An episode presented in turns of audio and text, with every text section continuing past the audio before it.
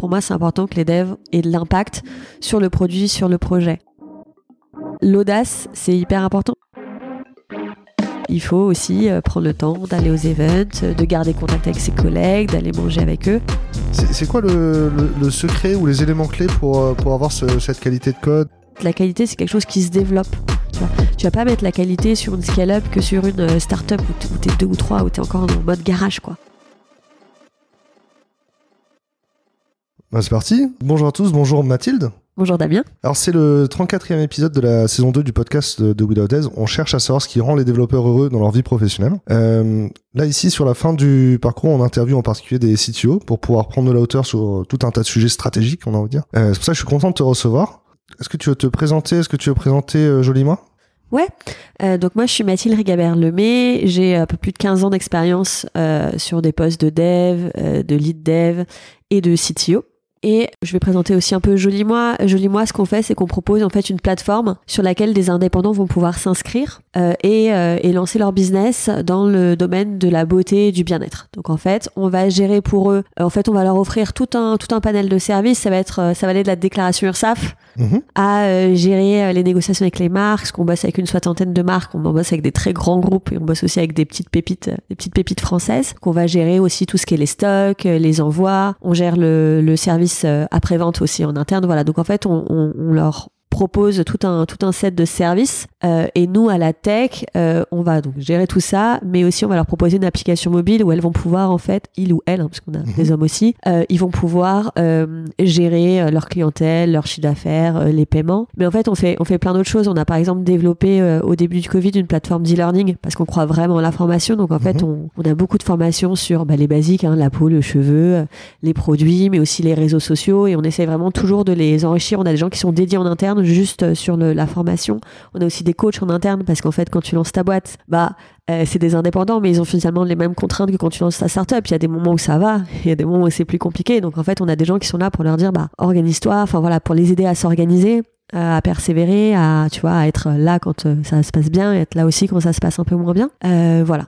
Donc on fait on fait pas mal de choses chez Joji Moi et tu vois, la plateforme d'e-learning, on a fait aussi une plateforme de live shopping, on fait de la augmentée. Donc on fait on fait beaucoup de choses.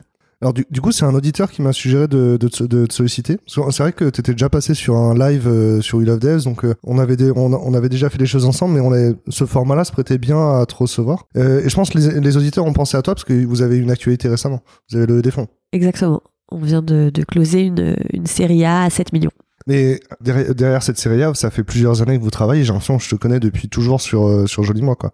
Ça fait quatre ans que je travaille chez ouais. Moi. Euh, et au tout début, quand je suis arrivée chez Jolie Moi, bah, on était, il y avait deux personnes, donc mm-hmm. deux, deux, de mes associés, Isabelle Rabier et Jennifer Fiorentino. Et je suis arrivée au tout début du projet. Il y a une quatrième associée euh, qui nous a rejoint, Aurélia Clos, par la suite, mais c'était vraiment les débuts du, pro du vraiment le, le, début du projet, le début de l'histoire. Euh, Qu'est-ce qui s'est passé entre temps Est-ce qu'il y a, euh, est-ce qu'il y a un moment clé euh, dans, dans l'histoire de Jolie Moi Il y a eu plusieurs moments clés chez Joli Moi. Euh, je pense le premier, si c'est, c'est la première période quand tu t'y crois.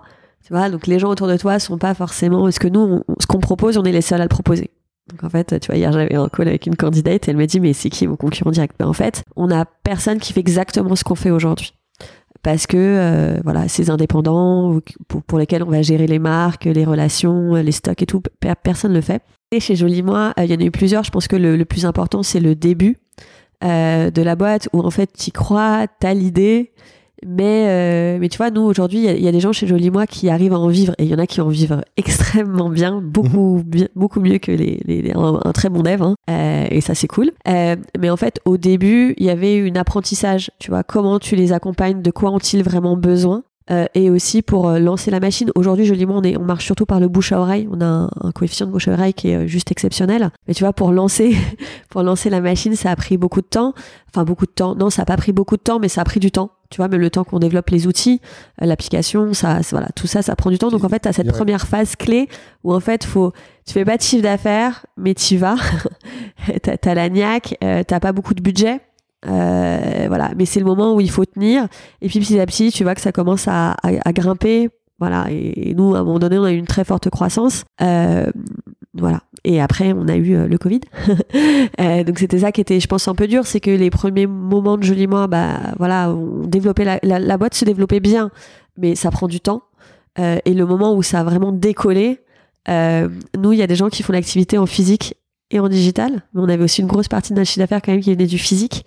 Et quand on s'est mangé le mur Covid, euh, bah, ça a été un peu compliqué parce que résultat, faut te réinventer. Comment est-ce que tu accompagnes une personne qui a, euh, 6 en moyenne, elles ont 30 ans, mais 35 euh, ans, mais, mais tu vois, par exemple, on a des personnes qui ont 60, 65 ans, qui sont pas forcément très à ou des personnes qui sont pas très à l'aise avec les réseaux sociaux. Comment tu les accompagnes pour qu'ils puissent garder leur business, en fait, parce que c'est leur revenu. Donc, en fait, nous, on est là pour les accompagner. Donc, tu vois, comment est-ce que tu te renouvelles et tout? Donc, tu vois, on a, premier, deuxième moment fort, bah, c'est ça, c'est le Covid. Comment est-ce qu'on a réagi Comment est-ce qu'on s'est organisé Comment est-ce qu'on a géré en interne ça aussi avec, euh, avec les employés de Joli Moi pour euh, pouvoir toujours être à côté de nos stylistes beauté, pour pouvoir vraiment les, les aider euh, et être là, que je disais au début, quand ça se passe bien et aussi quand ça se passe bien. Donc en fait, on a mis, on a mis en place des outils et on a dû le faire de manière extrêmement rapide, extrêmement efficace et ça, ça, a bien marché. Donc mhm. on est remonté, on est remonté vite et on a à nouveau eu une bonne croissance. Mais voilà, ça c'était un moment clé parce qu'en fait ça a désorganisé, ça, ça a changé notre, notre, la façon dont on imaginait le business sur 2020 et sur 2021. Donc ça a eu un gros impact. Et après, je dirais en troisième moment clé, euh, c'est qu'on était, on avait déjà une très forte croissance, mais là on a eu une hyper, une hyper forte croissance mhm. euh, depuis euh, le, le, milieu de l'année dernière. Où là c'est vraiment, euh, c'est voilà, chaque, chaque, mois est exceptionnel et et ça se passe aujourd'hui très bien. Et aussi, ce qui est vraiment cool, c'est que ça se passe aussi très bien pour nos stylistes beauté. En fait, c'est vraiment un partenariat. Donc, en fait, euh, nous, on a intérêt à, ce qu'elle à ce qu'il et qu'elle se développe, mhm. euh, parce que ça permet aussi de développer joliment. Donc, on a eu une grosse, grosse accélération l'année dernière. Et là, on continue euh, sur 2000, 2022. C'est assez ouf. Ok. Donc, au début, faire attention aux derniers kilomètres pour avoir beaucoup de proximité pour cinéma. Euh, le, le, pivot, c'est le moment, euh, c'est le, euh, le confinement de manière générale. Et maintenant, l'effet réseau marche et c'est pour ça qu'il y a beaucoup de croissance. C'est ça. à quoi ça ressemble l'équipe de Joli Moi aujourd'hui Combien il y a de collaborateurs Combien de collaborateurs dans, à la tech? Alors aujourd'hui, on doit être une trentaine d'employés chez Joli Moi. Mhm. on a comme perspective de monter à une soixantaine à la fin de l'année. Mhm. Donc ce qui est le cas aussi chez la tech. Aujourd'hui, donc moi, je, je, je suis à la fois CTO et CPO, donc j'ai à la fois le produit euh, et le développement et l'infra et la data. Mhm. Euh, donc aujourd'hui, on est organisé en trois équipes et on doit être euh, une bonne dizaine. Avec des recrutements qui arrivent très rapidement. Ouais, d'accord. Alors, quel type de CTO es-tu un, Déjà, tu es un CTPO Ouais, alors déjà voilà, je suis un CTPO, c'est-à-dire que j'ai à la fois le produit et, et la, le, le, dev. Euh, moi, aujourd'hui, on pose souvent la question est-ce que tu codes? Ben, En fait, en vrai, j'évite. Euh, parce que en ce moment, j'ai bah, avec la levée, avec euh, le produit aussi, j'ai beaucoup de choses à faire sur la strat, mettre en place les briques. Tu vois, on est en train de monter une plateforme data, donc en fait, j'ai plein de sujets. Donc, je vais aller surtout sur les sujets où j'ai le plus de valeur ajoutée. Mhm. Aujourd'hui, euh, l'équipe euh, l'équipe euh, dev, on va la renforcer. On, a notamment deux postes de tech lead ouvert et un d'engineering manager. Mais l'équipe, elle tourne. Tu vois, c'est une, une bonne équipe. Il y a, j'estime, un, bon niveau. et résultat, tu vois, ils, savent, ils n'ont pas besoin de moi. Enfin, tu vois, c'est quelque chose qui était important pour moi d'avoir une équipe qui soit autonome. moi, je vais bien sûr aider, je vais challenger, je vais reprendre des PR, je vais pousser des bonnes pratiques de code, je vais essayer de les stimuler. Mais après, euh, ils sont là et je leur fais confiance et euh, ils savent développer. Et on fait du code de qualité. On a assez peu de bugs en prod. Mhm. Donc, euh, tu vois, aujourd'hui, ça, ça tourne plutôt bien. C'est, comment tu répartis ton temps du coup? Aujourd'hui, bah, j'ai par exemple, tu vois, aujourd'hui, il y a plus besoin de moi sur le produit. Mhm. Donc, je vais faire peut-être, allez, 30% sur le produit, 30% sur le dev et les, le reste, c'est, c'est de la stratégie et du recrutement la stratégie de recrutement. C'est, est-ce que c'est, ça donne une dimension particulière au rôle d'être fondatrice aussi, d'être cofondatrice du coup? Euh, ah, En fait, je m'en rends pas bien compte. Euh, après, moi, j'aime aussi. Enfin, moi, j'avais monté, j'ai monté. C'est pas ma première aventure entrepreneuriale. Je dis moi, j'ai monté d'autres d'autres business avant. Euh, j'ai fait des petits trucs, hein. j'ai fait un studio d'application ludo-éducative euh, où mhm. j'ai placé un million d'apps. J'ai fait euh, une autre entreprise sur laquelle en fait j'ai découvert la partie business. Donc mhm. en fait, je suis une CTPO qui s'intéresse beaucoup au business, qui peut aussi être là pour ouais, essayer de piloter, de proposer toujours de l'innovation. Enfin voilà. Imaginons que demain vous, avez, vous avez recruté un ou une CTO, un, un ou une CPO. Et toi, du coup, tu restes que fondatrice. Qu'est-ce qui occupe tes journées? C'est quoi tes enjeux? C'est une bonne question. Euh, pour moi, il y a toujours le, le, fait. Enfin, la stratégie, ça prend du temps. Enfin, quand je dis la stratégie, c'est juste euh, qu'est-ce que je fais demain, en fait, et surtout pourquoi je le fais. C'est mhm. bon. Après, il y a toujours un rôle de culture. Tu vois, vérifier que la culture. Aujourd'hui, on a une culture qui est très forte chez Joli Moi. On a trois valeurs qui sont euh, la transparence, l'audace et la joie, et c'est des choses vraiment qu'on fait au quotidien, vraiment. Euh, donc tu vois, pour moi, il y a toujours dans le rôle de cofondateur, bah, porter les valeurs, mettre en avant les gens, euh, tu vois, être là pour les, les être bah, là quand ça va pas, comme pour les six beautés, tu vois, t'es là pour être quand ça va pas. Et, et quand t'es là, et t'es pas là pour blâmer, t'es là pour soutenir mm-hmm. quand il y, y, a des tensions, essayer de voir ce que tu peux faire, essayer d'aider, essayer d'anticiper, tu vois, essayer d'anticiper des recrutements, euh, tu vois, être vraiment dans le, dans, le, dans le futur. Donc je pense que si je vais plus être CTO ni CPO, je pense que c'est ça, tu vois, j'essaierai de, d'aider sur euh, le futur de la boîte. Ok. Quelle est ta vision en fait du métier de dev chez, chez Joli Moi euh, En fait, qu'est-ce que tu as voulu créer pour que ce soit chouette d'être développeur ou tech chez vous? Effectivement, j'ai pas mal bossé sur qu'est-ce que je voulais faire avant de le faire. Euh, moi, ce qui est important, euh, c'est qu'aujourd'hui, euh, il y a de l'impact. D'accord? Pour moi, c'est important que les devs aient de l'impact sur le produit, sur le projet. Il y a un très bon livre de Marty Kagan, je crois, qui s'appelle Inspired, qui, qui, explique très bien ce qu'on qu'on essaie, ce qu'on fait chez Joli Moi. c'est qu'en fait, par exemple, au, au, début du projet, au moment où on pense les specs, tu vois, où on se dit, bah tiens même avant en fait, parce que chez Joli Moi, donc dans toute la boîte, ce qu'on a, fait, c'est qu'en fait, on fait des interviews utilisateurs, on en fait beaucoup, on fait des focus group, on est vraiment très proche euh, de nos marques, de nos stylistes beauté, des clients finaux, des stylistes. Et en fait, on est beaucoup au contact et en fait, on invite toujours les gens à participer à ces interviews ça veut dire que euh, quelqu'un, même un, stagiaire euh, dans l'équipe marketing va pouvoir participer et va pouvoir entendre l'avis de euh, Laetitia, styliste beauté, 35 ans dans le Morbihan par exemple.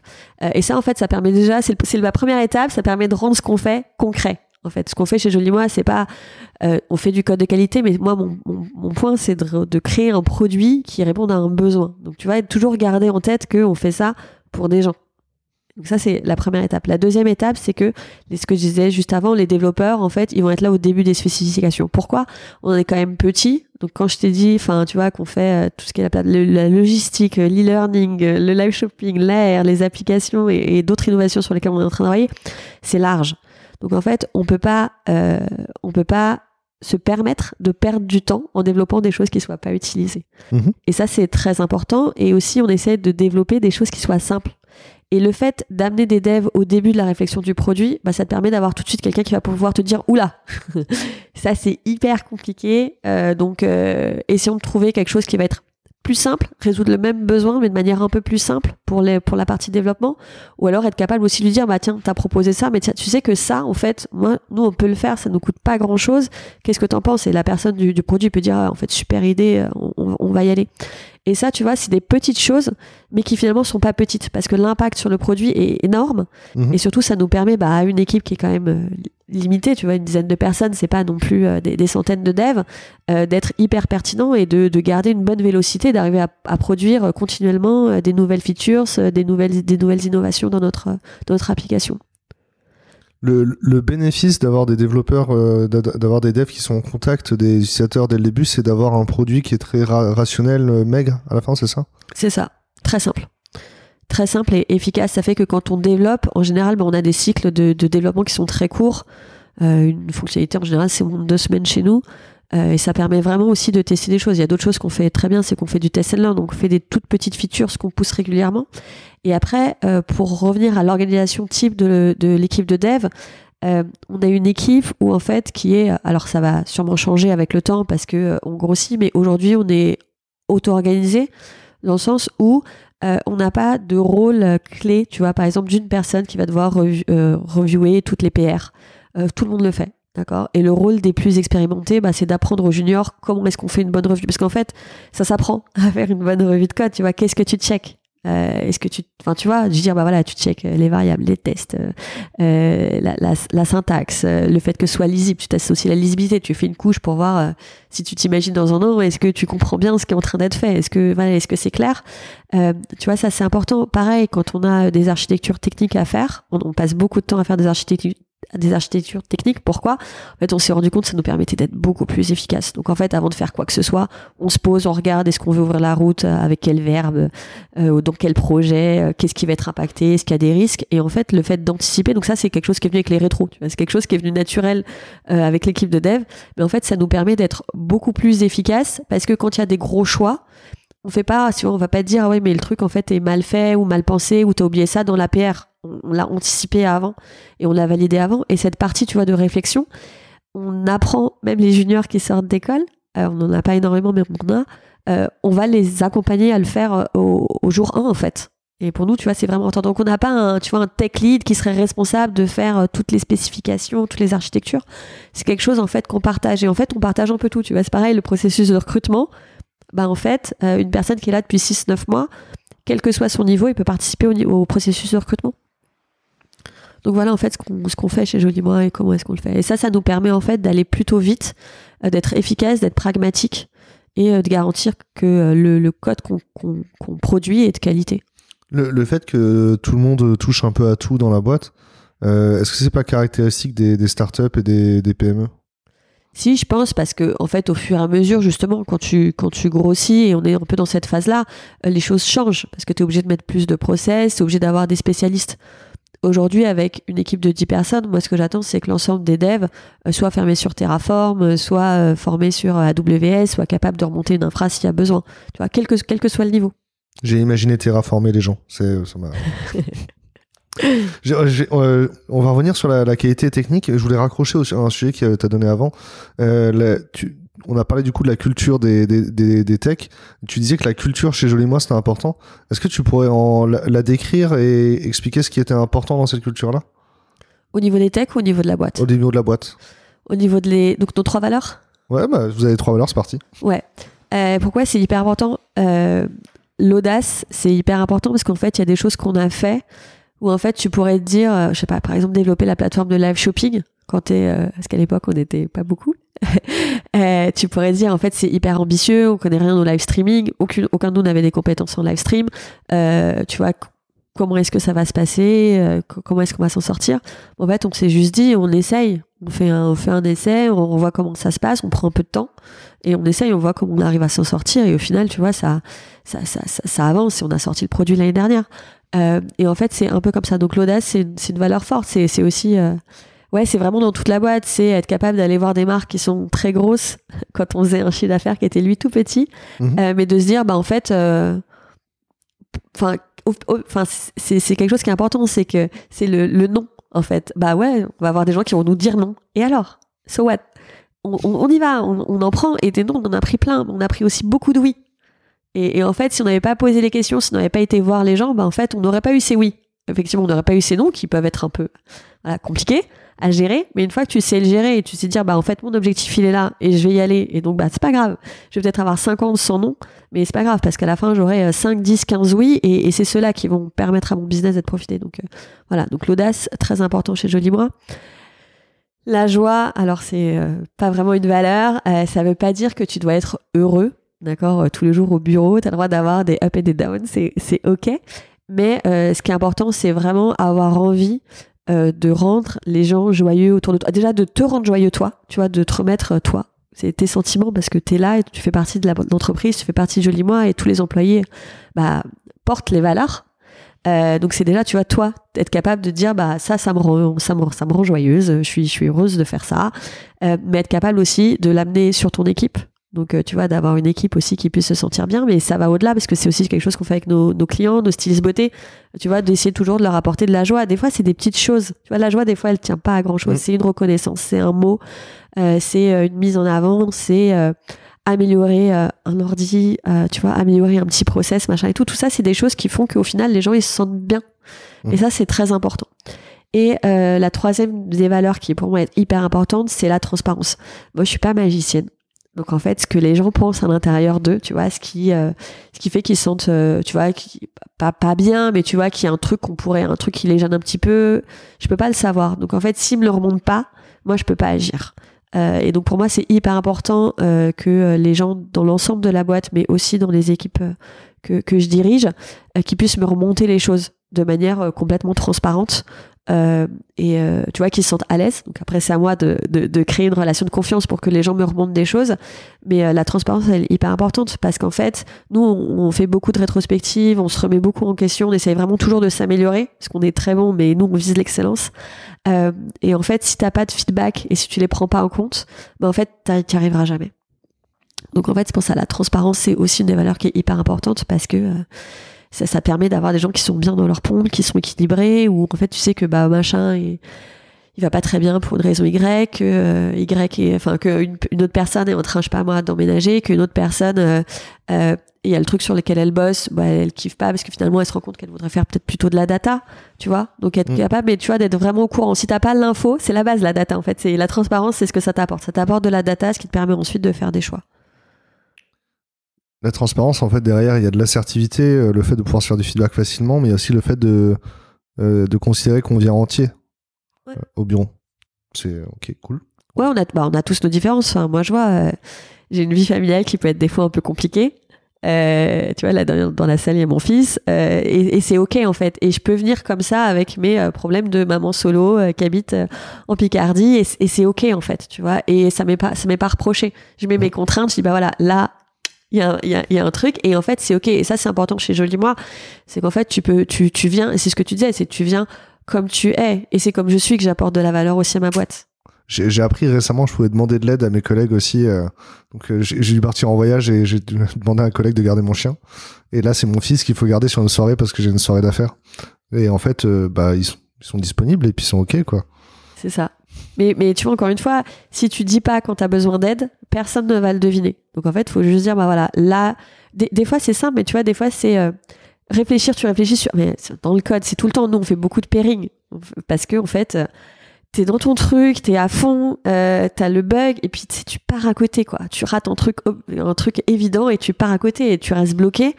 Bah, en fait, euh, nous, on reste pas bloqué. Tu dis, bah en fait, quelqu'un peut venir pérer avec moi, j'ai un truc, euh, quelqu'un peut regarder. Et moi, ça m'arrive sur tous les sujets. En fait, ça va m'arriver sur du code, mais ça va m'arriver aussi des fois sur la roadmap, sur un profil de recrutement, où en fait, je vais euh, parler à quelqu'un de mon problème. Et en fait, rien qu'en parlant, ça t'oblige à le formaliser. Euh, tu sais, nous, on a un petit canard, euh, on a un petit canard qui se balade dans les locaux auxquels on parle de temps en temps. Euh, c'est ok, on, est sain, euh, on est sain d'esprit, mais en fait, ça permet, tu vois, quand tu racontes ton problème à quelqu'un d'autre, des fois, tu trouves des solutions qui sont hyper évidentes et, dont, et auxquelles tu n'avais pas pensé, en fait. Mais vous, avez, vous utilisez tous le même canard? Parce que c'est ok de chacun avoir un canard, ça me choque pas. Mais si vous avez tous le même canard qui est au milieu de la pièce, ça devient un totem un peu.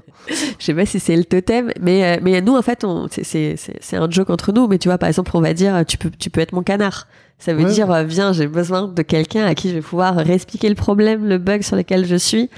Euh, et, euh, et, je vais pouvoir dépiler et tu vas pouvoir euh, éventuellement les collègues parlent à la différence du canard mais tu vas pouvoir me, me, donner un coup de main et en général quand on dit ça c'est qu'on sent qu'on est bloqué sur un problème euh, simple qu'on est passé à côté et donc en fait on a besoin de tu vois de, de, repartir un peu en arrière de prendre un peu de hauteur pour réussir à, à trouver là où dans notre raisonnement on s'est planté est-ce que le télétravail ça, ça change de cette façon de travailler? Parce que j'ai l'impression que faire le canard en visio, finalement, ben, ça marche bien. Quoi. En vrai, euh, moi, le travail, le télétravail, c'est quelque chose que j'aime beaucoup, que j'avais fait euh, longtemps avant le Covid, parce que j'avais bossé pour une boîte aux États-Unis en habitant en France. Donc, euh, je voyais très, très peu mes collègues. Et là, en fait, ça, ça se passe bien. Aujourd'hui, on a quand même pas mal d'outils. on utilise Visual Studio avec LiveShare. Ça se passe bien, on partage notre code. Les visios, on les fait. il suffit juste d'avoir une bonne connexion, un casque et et ça, ça, se fait bien. En vrai, ça a pas. Euh, on aime. Alors, on est, on est plusieurs à aimer venir au travail. On vient à peu près euh, une fois par semaine et ceux qui veulent viennent plus. Mhm. D'accord? Mais euh, donc parce qu'on aime aussi avoir des contacts et on, même ceux qui sont en télétravail, parce qu'on a pas mal de, enfin on a des gens qui sont en full télétravail donc qui viennent deux fois par mois. mais même là, tu vois, on a plaisir quand même à se voir, à échanger. donc ça, en visio, tu l'as moins. Tu vois, le repas informel où finalement tu vas tu vas un peu t'informer sur la vie de tes collègues. C'est ça aussi qui fait une, entreprise, tu vois, c'est le fait de bosser ensemble et d'avoir les mêmes valeurs, la même vision. Euh, c'est ok, mais il y a aussi tout ce qui est informel, enfin tu vois pas informel, mais tout ce qui est un peu à côté du taf qui fait qu'en fait tu vas développer quand même des relations un peu plus profondes que juste on travaille à côté toute la journée. Donc voilà, pour ça le remote c'est compliqué. Nous on fait des jeux de temps en temps, tu vois, on fait des ouais des jeux, des, des Gartic Phone, des des, des, des c'est gagné, tout. On a fait quelques escape games en ligne et tout. On essaye de faire des choses. On le faisait beaucoup pendant le Covid. Là, en ce moment, on le fait un peu moins.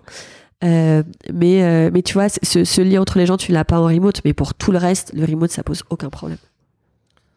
C'était quoi le jeu où on était dans l'espace et il fallait trouver des imposteurs? Ah ouais. Euh, ah. On, on, y a joué beaucoup, effectivement. Ouais, nous aussi. J'étais pas très bonne. J'avoue, c'était pas mon jeu préféré. Among Us. Ah oui, Among Us. J'ai juste ouvert mon, mon, mes applications sur mon téléphone pour le trouver. Du coup, on va parler après de la qualité. Euh, là, tout de suite, ce qui m'intéresserait, euh, c'est de savoir. En fait, t'as des, t'as l'air d'avoir des super compétences managériales.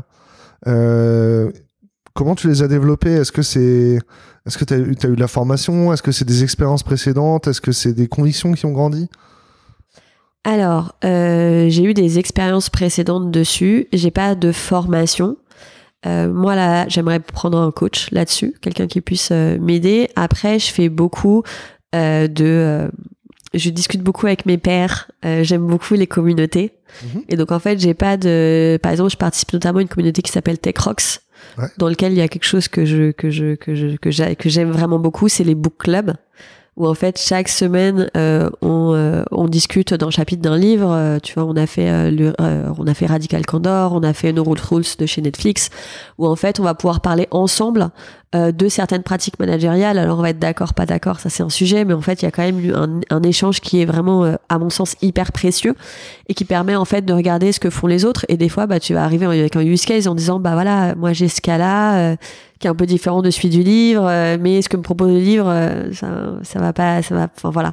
Donc tu vas pouvoir vraiment échanger sur un use case précis. Bien sûr, c'est toujours sur le livre et euh, les, les conseils ou les, les, les arguments du livre, mais tu vas pouvoir aussi euh, y apporter euh, ton vécu et tu vas pouvoir aussi échanger avec le vécu des autres.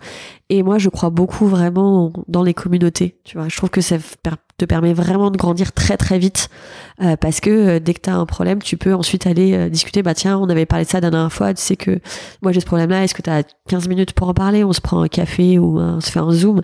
Mais euh, mais voilà. Et ça, moi je trouve ça hyper précieux. Et je pense que bien sûr, je lis énormément de livres et j'assiste à énormément de conférences, ce qui est très bien parce que ça te permet d'asseoir des bases et ça te permet de te challenger la façon dont tu réfléchis. euh, tes product team, tes features team, tes impact team. Enfin, tu vois, il y a, y a plein de choses qui existent. Tu vois, je parle au niveau de la stratégie parce qu'en ce moment, je suis là-dedans. Mais en fait, c'est très bien de lire les articles, mais on sait bien que les articles et les livres, euh, c'est une partie. Je ne Ouais. parlerai pas du modèle Spotify, mais qui est un exemple où au final, bah, ils ont fait un très beau modèle, mais qu'au final, ils sont pas forcément euh, ils n'ont pas forcément utilisé aussi fortement que ce qu'ils ont Ouais. vendu. hein. Euh, donc en fait, c'est très bien de lire des choses, mais en fait, il y a une part peut-être de réalité qui manque, et c'est pour ça que c'est très bien d'aller sur le euh, d'aller sur le terrain et d'essayer de parler avec les gens. Moi, pour moi, c'est très important. Donc euh, c'est ça, c'est de la formation théorique avec des cours, des livres euh, et beaucoup, beaucoup d'échanges avec d'autres CTO, avec des principal architectes, avec des VP. Parce que dans, le livre, ça a toujours l'air facile et évident, mais la mise en application, elle est vachement loin. Ouais, puis après, t'as des trucs qui marchent aux US, euh, qui marchent pas forcément en France, où t'as quand même une autre culture. Alors, nous, on est une équipe qui est. euh, on a, a d'autres nationalités que juste des Français, mais n'empêche que euh, la majeure partie de la boîte est aujourd'hui française. Donc, en fait, il faut des fois challenger ce que tu lis. et puis t'adapter aussi à ton marché, à la façon de qui tu es, de comment tu marches, de comment ton business se développe. Euh, parce que tu vois, même par exemple, des choses que tu peux lire euh, dans une euh, boîte qui est en hyper croissance, bah en fait, euh, ça va pas aller assez vite. Tu vois, il faut des choses plus concrètes. Donc euh, c'est pour ça que lire c'est très bien, mais mais les retours réels, le, le mentoring, trouver des mentors autour de soi, des gens qui ont déjà fait ce que vous avez fait, ça peut être une très bonne. Pour moi, c'est c'est vraiment capital. C'est quelque chose que je fais vraiment de plus en plus. Et chaque fois que je le fais, je me dis, bah tiens, j'ai bien fait. Et c'est pareil, en fait, au tout début, t'oses pas forcément. Tu vas aller dire aux gens, bah tiens, euh, est-ce que t'aurais 15 minutes pour parler, que je te parle de mon problème et tout? En vrai, la communauté, elle est en général hyper bienveillante. Les gens, ils sont surtout là pour t'écouter. Et au pire, quelqu'un te dit non. Bah, c'est toujours le même problème. Ok, il t'a dit non. Et so what? Bah, il t'a dit non. Peut-être qu'un autre, parce qu'il t'a dit non parce qu'il avait pas le temps. Euh, mais un autre te dira oui. Et, en fait, il faut vraiment oser aller au contact pour discuter et échanger avec les gens. Sans avoir euh, aucune peur. Le, seul truc qui peut se passer, c'est un non et ça va. On en a eu déjà plein dans nos vies des noms. On sait les gérer. Du coup, euh, ton vivier de, de gens à qui tu peux poser des questions, c'est TechRox.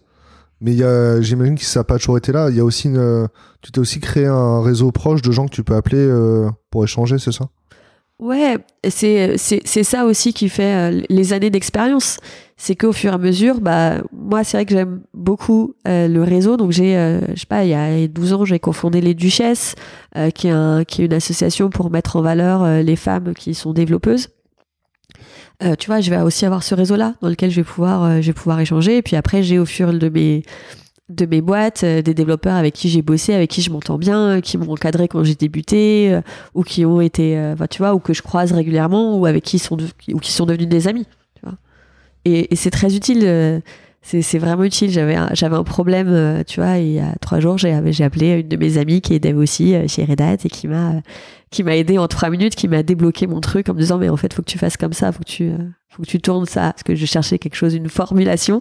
Mhm. Et je lui ai dit en fait je suis bloquée. Je, je l'ai juste, je lui ai juste demandé, elle m'a trouvé. Hyper efficace. Mais ça, ça se construit. Ça veut dire que euh, il faut aussi euh, prendre le temps d'aller aux events, euh, de garder contact avec ses collègues, d'aller manger avec eux. C'est quelque chose que tu fais pas parce que tu dois le faire. Moi, c'est quelque chose que je fais parce que j'ai plaisir à échanger sur mon métier et à challenger mes idées. Mais c'est vrai que c'est quelque chose que je fais que je fais depuis longtemps et résultat, bah j'ai résultat, j'ai un réseau sur lequel je peux vraiment m'appuyer et sur lequel je peux aussi aider s'il y a besoin. Puis c'est donnant-donnant, hein. tu donnes du temps à ce réseau aussi. hein. C'est, c'est, c'est exactement ça. C'est, euh, bah, Katia Aresti avait proposé une conf qui s'appelle euh, le karma ou quelque chose comme ça. Et en fait, elle expliquait que plus tu donnes de temps, plus finalement il se passe des trucs euh, géniaux. Et moi, je vois, j'ai une grande partie de ma carrière où c'est, bah, tu vois, même là, mon, job chez Joli Moi, j'avais planté ma startup d'avant et je savais plus trop ce que je voulais faire, tu vois, clairement. Euh, parce qu'on peut faire plein de choses quand on est, quand on est dev et qu'on a été CTO, tu vois, tu peux, tu peux vraiment, tu peux faire beaucoup de choses et je me suis dit, bah, je sais pas, je vais tweeter, tu vois, là encore une fois. Je me suis pas dit, oh mon dieu, euh, les gens vont savoir que je sais pas quoi faire de ma vie, machin et tout. Je me suis dit, bah, tiens, je tweet. Et, euh, et là, c'était super cool parce qu'en fait, plein de gens m'ont proposé des posts et notamment une ancienne des, euh, des duchesses euh, que j'aime beaucoup et qui m'a présenté euh, la CEO actuelle, tu vois. Donc en fait, le temps que j'avais investi dans les duchesses, bah, hop là, tu vois, c'est quelque chose qui m'a permis de découvrir ce job où je m'épanouis. Le réseau professionnel. Exactement. C'est cool. En vrai, on n'a jamais abordé le sujet aussi bien sur le podcast. euh, c'est très bien. Merci beaucoup. De rien. Euh, T'as parlé beaucoup de qualité. Ouais. Euh, c'est quoi le, le, le secret ou les éléments clés pour, pour avoir ce- cette qualité de code et avoir une équipe qui, qui, qui délivre en fait avec cette qualité de code? Déjà, la qualité de code, la question c'est à quel moment as- tu commences à en avoir besoin? Ouais. Parce que, euh, par exemple, au début, quand t'as pas ton product market fit, donc c'est le product market fit, c'est le moment où ton produit commence à prendre et ça décolle, où t'as vraiment des clients et t'es sur un- un- une bonne tendance, tu dois aller très vite parce que t'es tout seul et que euh, t'as 15 000 trucs à faire. Et en fait, tu vois, typiquement, au début de Joli Moi, moi j'ai beau être, euh, tu vois, avoir été tech lead sur des sujets de qualité, aimer vraiment ça. Au début de Joli Moi, la question c'est de quoi a besoin ma boîte? Et ma boîte, quand elle fait euh, 1000, 2000 ou 10 000 euros de chiffre d'affaires, elle a pas besoin d'un truc qui soit hyper bien architecturé. Elle a besoin d'un truc, parce que faire un truc hyper bien architecturé qui marche pas, bon bah c'est dommage. Alors que faire un truc qui va vite sur le marché, où tu peux lancer beaucoup d'innovations, où tu testes beaucoup de trucs, où tu es vraiment euh, pas parfait, où il y a des cas que tu vas pas gérer, mais tu le sais. Tu vas te dire, bah voilà, j'ai fait 90%, il y a ces 10% là, bah en fait ils sont pas gérés. Donc euh, c'est comme ça. Mais les 90% vont, permettre, vont nous permettre de voir euh, si, ça, si la feature elle plaît ou pas, et donc s'il faut qu'on continue à investir du temps là-dedans. Donc déjà, c'est exactement le premier point, c'est qu'en fait la qualité c'est quelque chose qui se développe. Tu vois, tu vas pas mettre la qualité sur une scale-up que sur une euh, start-up où t'es deux ou trois, où t'es encore dans mode garage, quoi. C'est des choses qui sont très différentes. Donc en fait, c'est après. C'est une fois que tu commences, et je pense que c'est ça la vraie différence, c'est que est-ce qu'à un moment donné, t'arrives à t'extraire de ce faut que je produise toujours plus de features, faut que j'aille vite, euh, faut que je sorte de trucs. À un moment donné, il faut que tu sois capable de dire, ok, c'était très bien ce que j'ai fait. Tu vois, pas euh, genre, oh mon dieu, j'ai fait du code tout pourri. Non, j'assume d'avoir fait du code tout pourri, mais j'ai fait un code tout pourri avec une boîte qui a, voilà, qui fait euh, des dizaines, enfin, tu vois, qui fait euh, un bon chiffre d'affaires. mais, euh, tu vois, et, c'est ok, et je suis ok avec ça. Tu vois, c'est juste se dire que en l'étape 1, bah, en fait, la qualité, c'était pas le premier point. D'accord, fallait qu'il y ait une qualité visuelle, que l'application elle marche, hein, je dis ça, faut que le truc il tienne, hein, qu'il soit, qu'il soit stable, euh, voilà, faut pas un truc qui tombe tout le temps avec des bugs partout. Hein. Mais t'es pas besoin d'avoir des grands process avec, euh, tu vas pas te faire des pull reviews à toi-même quand t'es tout seul. Enfin c'est voilà, et même quand t'es deux ou trois, bah en fait faut faut y aller. Simplement pour moi la clé c'est vraiment un moment d'être capable de dire ok, on a fait ça, c'était très bien. Maintenant on va faire ça un peu différemment et on va mettre une brique. Tu vois, et nous par exemple ce qu'on a fait c'est ok, il y avait pas de test du tout on est OK avec ça. Maintenant, on commence à avoir quand même euh, quelques milliers d'utilisateurs. OK, il est temps qu'on monte un niveau de qualité. Et en fait, pour moi, la qualité, c'est ça. En fait, ça apparaît par palier.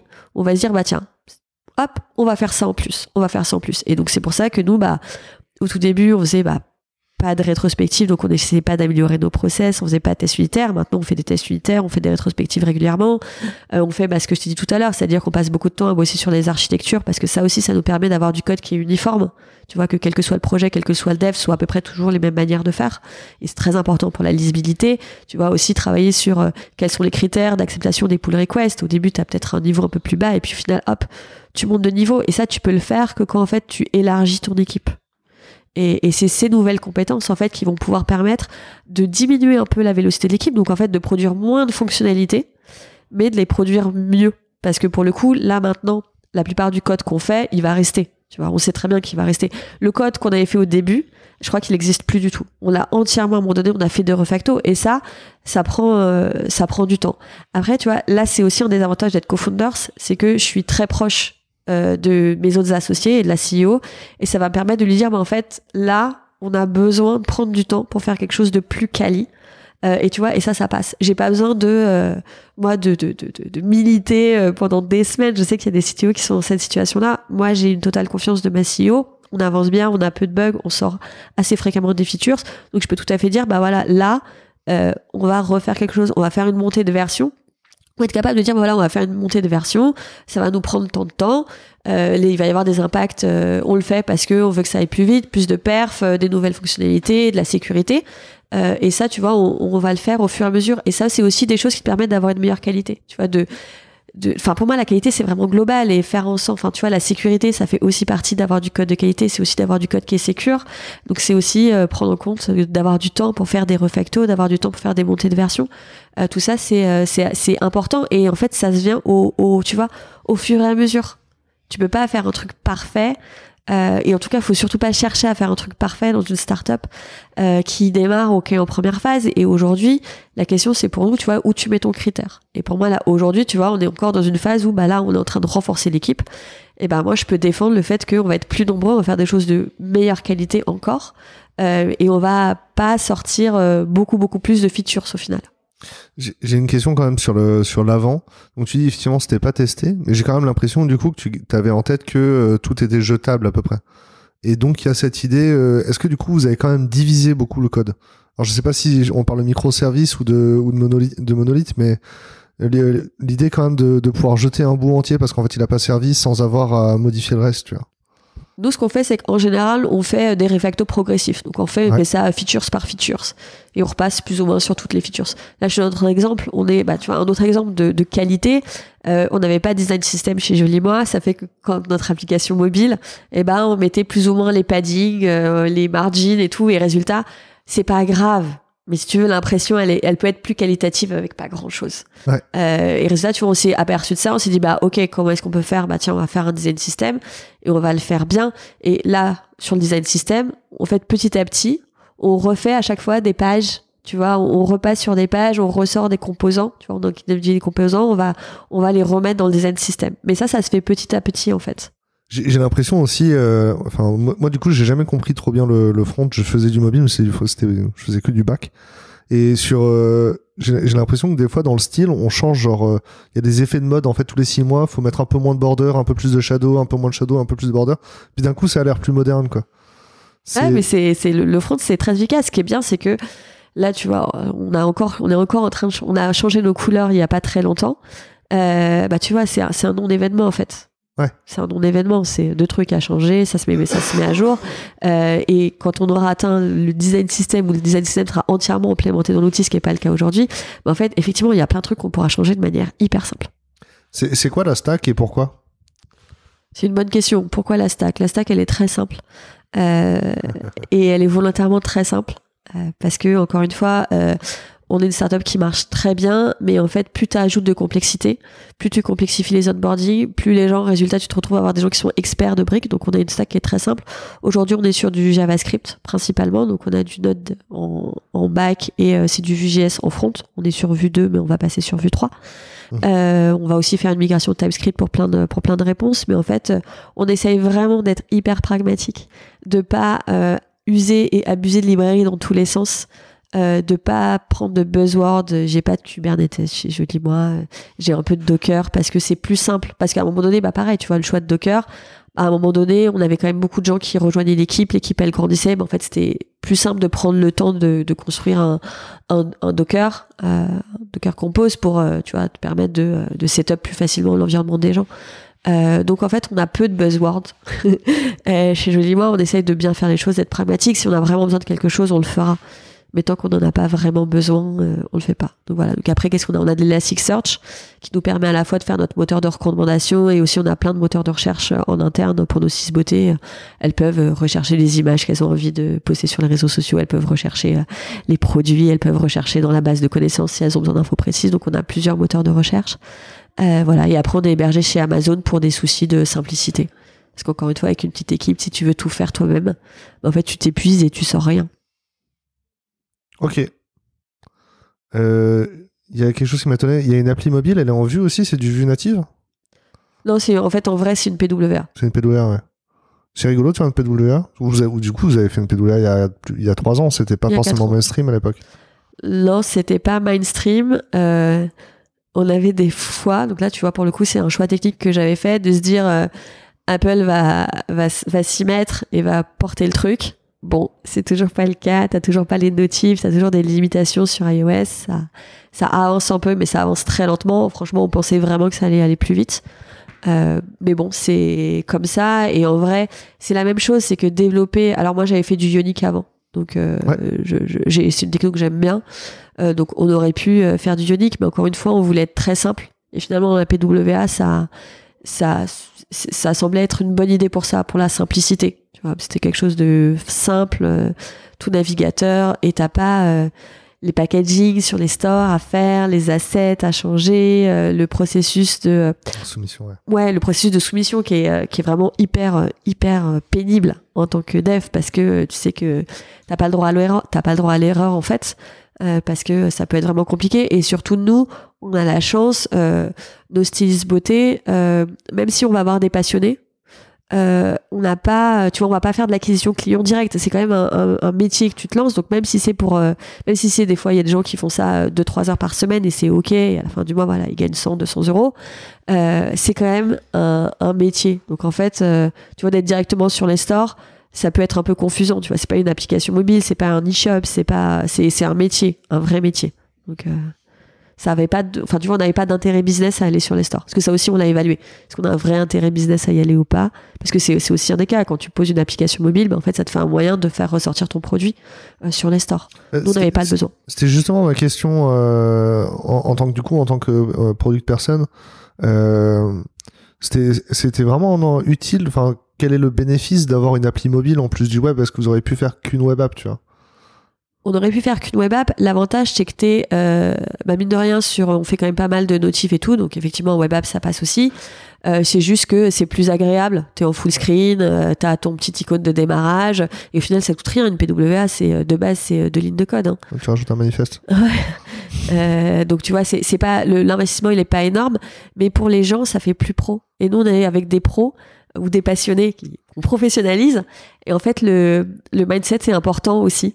Donc en fait, et il faut pas oublier le fait que tu es sur leur euh, t'es sur leur euh, leur homepage. Donc en fait, ils vont se souvenir de toi, ils vont se souvenir que ah oui tiens, bah s'ils ont envie, je sais pas moi, il y a une il y a une personne qui a fait qui a, tu vois, on a des gens qui font joli moi, il y a une il y a une personne qui a fait joli moi pour pouvoir acheter une PS5 à son fils par exemple, tu vois. Elle était payée au SMIC, elle avait pas de quoi euh, faire de l'extra, son fils il la voulait elle s'est dit bah tiens voilà. Donc tu vois le fait d'avoir l'application mobile sur la homepage, ça te permet aussi de dire bah si tu veux, tu peux et on est là. Ouais, il y a considération et mindset, ouais. Euh, Du coup, tu, on a parlé, on a parlé de la stack, on a parlé pour la qualité, euh, on a parlé du, du moment avant, après. Euh, Aujourd'hui, c'est quoi les pratiques, euh, c'est quoi les bonnes pratiques en termes de qualité? T'as as mentionné un peu de tests unitaires. Ouais. Vous regardez votre votre test coverage. Est-ce que les tests sont faits avant? C'est Alors, avant, après, ça m'est égal. Moi, je- en fait, j'impose pas, j'impose pas de philosophie de code euh, ni rien. Les gens, ils viennent, euh, ils codent. L'important, c'est qu'on soit mis sur des standards et que tout le monde respecte les standards. Moi, je veux que la PR, elle soit, euh, les tests soient bien faits, bien architecturés. S'il faut faire du refacto sur le code, on fait le refacto sur le code. S'il faut faire du refacto sur les tests, on refait les refacto sur les tests. Donc, euh, ça, j'impose pas, j'impose pas de TDD. Enfin, tout ça, c'est des choses qui sont un peu libres. Tu vois. Par contre, euh, tu vois, tu me poses la question sur la coverage. Moi, je me souviens en tant que jeune tech lead dans un grand compte, euh, j'avais voulu mettre un, un- un- quel- quelque chose, tu vois, pour m'analyser la, la coverage.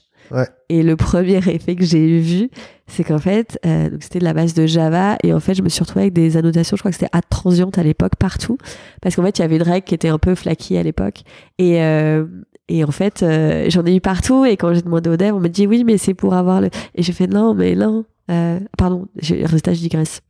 non mais je, je l'ai. Non non mais je l'ai. euh, c'est c'est c'est Voilà. Oui, mais Le- en fait, résultat, là, je parle pas, là, je parle pas, la- oui, mais je parle pas du code coverage, là, je parle de, des outils de sonar source. Tu sais, des ouvrages de qualité. Donc, c'est encore, autre chose. Les, c'est les outils qui m'intéressent justement, les outils euh, que tu mets en place pour la qualité. Et du coup, en fait, effectivement, genre le. Ouais, Est-ce que, est-ce que ce que tu dis, c'est que le code coverage, ça pousse les développeurs Ouais. à faire du code inutile? Exactement. Moi, je veux pas du code inutile. J'ai pas le temps de le maintenir, j'ai pas le temps de le créer. Euh, donc en fait, on fait un test s'il est pas inutile, s'il est euh, un peu à rou- rouge une fois sur cinq au build. Ben, en fait, je préfère qu'on le supprime en se disant bah ok, c'est pas testé, on assume plutôt d'avoir un truc qui soit instable. Euh, et ça, euh, c'est pour ça que moi la code coverage, je trouve que c'est alors oui, effectivement sur mon projet euh, qui concerne la rémunération des CI, je crois que je suis à 95% parce que pour la levée, j'ai dû sortir quelques métriques. Mais en vrai, nous, on le savait même pas, tu vois. On savait juste que notre truc était bien testé parce que c'est euh, énormément de règles euh, de calcul, énormément de règles métiers. Donc, euh, et c'est une brique clé parce que les styles beauté, enfin, nous, on veut qu'elles soient payées ni plus ni moins, mais tu vois, on veut qu'elles soient payées euh, ce qu'il faut, quoi. Ouais. Donc, euh, c'est clé pour nous.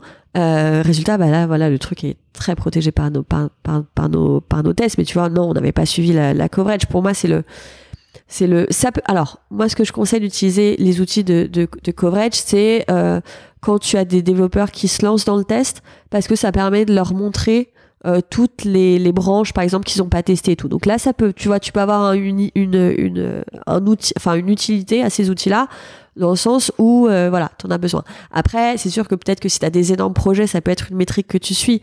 Mais en vrai euh, si tu mets des objectifs dessus les gens ils vont les atteindre. Tu peux faire du test de setter et de getter, par exemple. Est-ce que tu as un vrai intérêt derrière? J'ai un doute. Tu vois. Mais euh, voilà, donc c'est pour ça que moi, le code coverage, on ne on le suit pas. Ouais. Euh, par contre, on, on- quand on fait des PR, on vérifie que, euh, que c'est OK, que les tests sont euh, lisibles. Enfin, tu vois. Parce que faire des tests pour faire des tests, c'est catastrophique. En fait, les, les, les, les- moi, ce que j'ai vu de l'industrie, après, j'ai j'ai peut-être je suis mal tombé, mais c'est qu'en fait, tu vas avoir des gens qui vont refactorer leur code, mais qui vont jamais se poser des questions sur l'architecture en fait de leur test, de comment est-ce que tu le refactores. Et c'est pour ça qu'après, tu te retrouves avec des gens qui disent Ah, j'ai touché un truc et j'ai eu 70 tests à maintenir. Bah, peut-être que si les tests avaient été bien écrits, peut-être t'aurais touché une chose, t'aurais pas eu 70 tests à maintenir, ou en tout cas, ça aurait pas été pénible. Et c'est pareil, tu peux faire, tu peux faire, t'as des patterns que tu peux utiliser euh, dans le test euh, et, refactorer ton, code en fait. Faire juste des copier-coller du test d'avant où tu, euh, tu, tu travailles pas sur qu'est-ce que t'as en entrée, qu'est-ce que t'as, qu'est-ce qui va déclencher ton action et qu'est-ce que t'as en sortie. Des tests où t'as, euh, tes tests ils font tout, même le café. Enfin, des, des fois c'est, beaucoup trop gros. Donc tu vas penser vraiment à faire des tests unitaires hein, dans, dans le sens unitaire. Donc tu testes une chose. Euh, t'as une entrée, une sortie et tu vérifies que ça se passe bien. Tout ça, c'est des choses qui, euh, tu vois, tu, que te donnera pas ta code coverage. Donc ta code coverage, elle va te donner l'impression que t'es, t'es, t'es secure. En fait, tu l'es pas du tout. Parce que t'as le moindre refacto, un refacto un peu important. Si t'as 3000, parce que nous, on a beaucoup plus de tests que de, que de code, enfin de code de production. Euh, ça, s'ils sont mal conçus, enfin, ça peut être très compliqué. Ça peut euh, vraiment ralentir le lancement de fonctionnalités et c'est pas du tout le but. C'est euh, quelque chose que j'entends souvent que les des, gens ont essayé de, de se mettre au test et euh, ils se rendent compte que c'était beaucoup trop chronophage. Mais il y a un sujet que les tests sont mal faits ou euh, c'est un peu aussi euh, enfin la première fois la première fois j'ai fait du React mon code était dégueu tu vois mais maintenant, il est bien. Mais les, les- j'imagine que la première fois qu'on fait les tests, on fait toujours mal. Ouais, mais c'est ok, il faut être indulgent avec soi-même. On apprend, on apprend, on est dans un métier qui est cool pour ça, c'est qu'on apprend en permanence. Et bien sûr, euh, même nous aujourd'hui, demain, on aura encore euh, une meilleure façon de faire les tests. On va trouver de nouvelles choses. C'est des choses sur lesquelles tu réfléchis en équipe pour toujours t'améliorer. Tu t'inspires de ce que des expériences des gens avant. Tu vois, des gens qui ont fait d'autres choses dans d'autres boîtes, qui vont venir dans l'équipe et qui vont pouvoir apporter aussi leurs connaissances pour toujours essayer de s'améliorer. Et c'est ok en fait, parce que faut toujours partir du principe que ce que les gens ont fait euh, ils ont pensé bien faire à une époque, à une époque. Et, euh, et tu vois, et ce qui est important, c'est euh, il y a beaucoup de boîtes où tu critiques beaucoup le code en disant c'est pourri, machin et tout. Nous, c'est des choses qu'on fait pas forcément. Parce qu'en fait, le code, il a été fait comme ça à un moment donné parce qu'il y avait des contraintes données. et au final, avec les contraintes données, on n'aurait pas forcément fait mieux. donc en fait, faut être aussi humble, je pense, mmh. dans le métier et dire que ouais, on est toujours en train d'apprendre et on améliore, on améliore, on s'améliorera toujours. Et c'est ça qui est cool aussi. Ouais. Que, que j'ai l'impression que tu observes la, qualité de code euh, au nombre de bugs en production, au nombre de régressions qu'il y a après la mise en production. C'est ça, euh, c'est ça l'indicateur, genre le, code est de qualité quand on met en prod une fois pour toutes. Ouais, t'as ça. Euh, donc t'as le, les remontées, l'impact des remontées. Ouais. t'as aussi le fait de, dans la qualité, pour moi, t'as aussi le fait de pouvoir développer rapidement tu vois, de pouvoir faire un refacto qui te prenne pas trois semaines, euh, de pouvoir, euh, quand tu as un bug, bah, pouvoir justement le corriger vite, tu vas avoir tous les outils qui te permettent euh, bah, de tester le code, le, bug, de montrer qu'il y a un bug, de montrer que ton fixe marche. tout ça, c'est pour moi, ça en fait partie aussi. Donc la qualité, c'est vraiment général, c'est juste sortir vraiment un produit de d'une bonne qualité. Ouais. Donc tu as les, ouais, as les, le, ce qu'on ce qu'on peut monitorer, c'est as un bouquin là-dessus qui s'appelle Accelerate, qui est juste topissime, qui parle justement des métriques. Euh, qui peuvent être très utiles à suivre. Donc, tu as, ouais, as, as, le nombre de bugs, l'impact, euh, le, le, temps de réduire un, un bug, notamment. Tu as, cité plein de livres. Hein. Ouais, j'aime bien lire. À chaque fois. Je te demanderai les refs précises par mail. je, je te les donnerai. Euh, la qualité, il y a le code. Mais alors du coup, y a, tu recrutes pas forcément les juniors que tu recrutes, ils font pas forcément des tests à la base. Ils ont, ils ont beaucoup de tools à, à apprendre. Ouais, je pense pour être formé sur le test, c'est entre 6 mois et 1 an. Ouais. Euh, le temps de bien comprendre toutes les subtilités. Euh, et c'est OK. C'est OK. C'est OK. Ça, ça, prend du temps, en fait. C'est comme, tu peux pas demander. Euh, je sais pas, moi, je fais pas mal de bricolage. J'ai fait une, une, une, une, grosse roue à spirale que je mets, que je mets dans le petit ruisseau côté de chez moi. Euh, bah, en fait, euh, oui, au tout début, bah, la première fois que j'ai utilisé ma scie sauteuse, bah, c'était pas quali, quoi. C'est pas quali. Mais tu progresses. Et c'est OK. Faut juste se laisser le temps. C'est normal. J'ai la même sensation avec ma cuisine, sauf que j'ai la même depuis le début, j'ai pas changé de cuisine, quoi. la prochaine fois que je déménage, je refais une cuisine, je la ferai bien. Je vais jeter celle-là, je sais pas. Est-ce que ça marche comme le code? Il faut jeter. tu as fini par la jeter, la roue, la roue à spirale et la refaire ou pas? Non, parce que la chance, mon prototype marche bien. Mais par contre, tu vois, bah, tu vois, je donne un exemple. J'ai été à Devox il y a, il y a quoi? Il y a deux mois, un mois, le mois dernier, au mois d'avril, et euh, dans un bar, j'avoue. Euh, j'ai rencontré un dev aussi qui aime le bois et qui m'a conseillé, tu vois, par exemple, d'utiliser des clous torsadés. Parce que je lui ai dit, ouais, mais j'ai cloué parce que j'avais la flemme, j'avais pas trop le temps de mettre des vis et tout, et je cherchais un truc simple à faire. tu vois, je connaissais même pas la clou torsadée. Je savais pas que c'était un clou torsadé. Mais tu vois, en discutant, c'est encore pareil, c'est, c'est, c'est, voilà, c'est l'enrichissement de la communauté. Lui, il savait moi je, je, savais pas. Et ben voilà il m'a parlé des clous torsadés. Et là j'ai ma petite boîte de clous torsadés chez moi et je vais essayer cette saison. Et tu vois et si ça marche je lui dirais bah nickel elle a tenu toute la saison. Parce que donc ça, ça tourne quand même beaucoup dans l'eau. Donc t'as quand même pas mal de force dessus. Donc t'as vraiment besoin de choses qui sont solides. Et moi j'ai pas un temps infini tu vois. Je suis CTO je suis CPO euh, j'ai, j'ai une vie familiale qui est présente. Donc euh, tu vois résultat encore une fois l'importance de la sur même sur des détails l'importance de la communauté et de l'échange. Si j'avais voulu apprendre toute seule tu vois avec des tutos YouTube je serais sûrement jamais tombée sur des clous torsadés D'accord. Euh, Donc on apprend tout le temps. 6-8 mois pour, de, pour un junior pour monter en compétence sur la TES et la ouais, juste sur les, pas forcément sur la stack technique parce que notre stack technique elle est pas compliquée mais juste déjà bien tester comment, comment comprendre comment tu testes qu'est-ce que tu testes qu'est-ce que tu testes pas euh, ça peut prendre un peu de temps ouais. et après tu as tous les cas les use cases spécifiques des frameworks euh, de vue de bien comprendre comment c'est la différence entre un mount un shallow mount et tout tu as des petites spécificités aussi techniques tes, juniors, il faut, enfin les juniors, il faut aussi qu'ils montent en compétence sur le produit. Pour, euh, j'imagine, il faut qu'ils aillent aux, aux, entretiens avec les utilisateurs finaux. Est-ce que c'est comparable la durée pour que quelqu'un comprenne le produit et, absorbe bien la, la, roadmap produit, la culture du produit? Euh, Je suis pas sûr d'avoir compris ta question. Quand un junior arrive dans l'équipe, tu vois, les, les, les, anciens qui sont dans ton équipe, les anciens devs, ils savent proposer des features, euh, savent dire quelle feature euh, va prendre plus de temps, moins de temps. Euh, ils ont, ils savent dire quelle feature va être prioritaire par une par rapport à une autre parce qu'ils savent euh, dire dans quel ordre on va faire les choses en produit. Donc les, les juniors, ils doivent apprendre tout ça pour arriver à faire ça. Et pour toi, c'est quoi cette durée d'onboarding?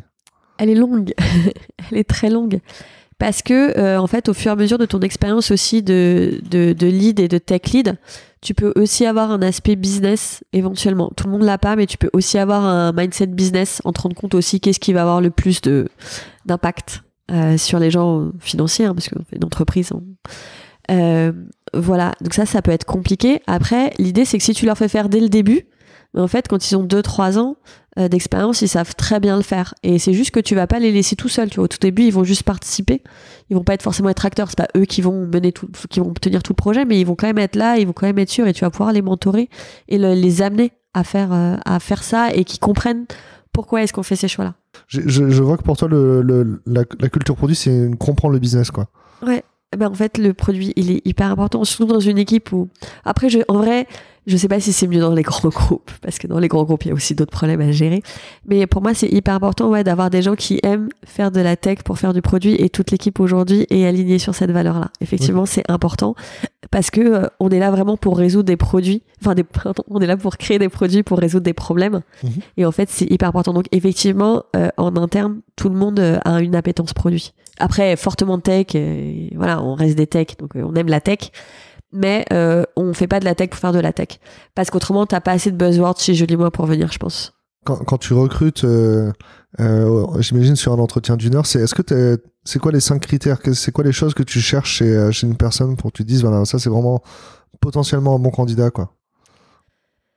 Alors donc si on enlève les aspects techniques où en fait ça va vraiment dépendre en fonction du, du, du profil de la personne, euh, de ce qu'on va chercher, c'est des gens qui aiment l'interaction, qui aiment échanger, avec les autres développeurs qui aiment, même en, tant, même en tant que junior, ça a pas lié, qui aiment euh, apprendre et, aider les autres à apprendre. C'est des choses qui sont hyper importantes. On a une journée de formation par mois, tu on passe euh, la journée tous ensemble, où on se forme les uns les autres, où on fait venir aussi des intervenants extérieurs.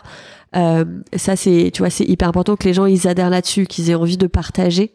Donc vraiment, le, partage c'est très important. Le pragmatisme aussi c'est important. Euh, on n'est pas en train de, de, de, construire aujourd'hui le meilleur produit avec la meilleure architecture du monde. On fait un produit qui est qui marche et qui est de qualité avec une architecture qui marche et qui est de qualité.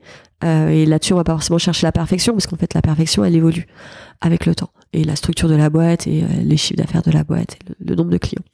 Euh, donc voilà, donc ça, ce serait les deux premiers. Et donc on va vraiment chercher aussi ouais des gens qui sont capables de simplifier parce que tu as des gens qui sont très bons pour faire de l'abstraction. Tu vois, j'ai bossé avec des devs qui étaient très très forts pour faire de l'abstraction.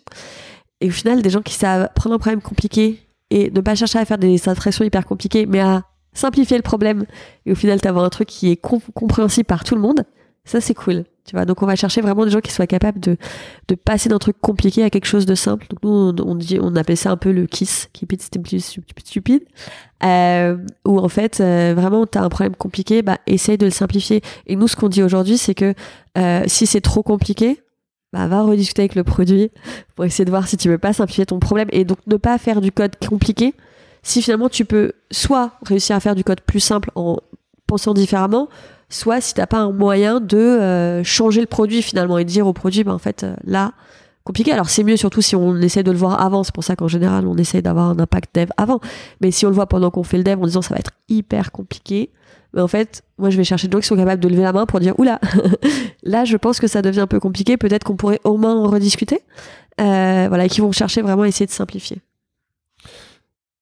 Du coup, pour, un junior, quel poids tu donnes à toutes ces caractéristiques par rapport à la technique? La technique, on l'a mis à part, mais maintenant, la, technique, ça représente euh, quel poids par rapport à, ces traits de personnalité et ces qualités?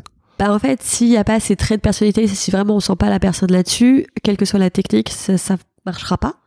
Parce que euh, moi, mon rôle, c'est aussi de faire en sorte que les gens s'épanouissent chez Joli Moi.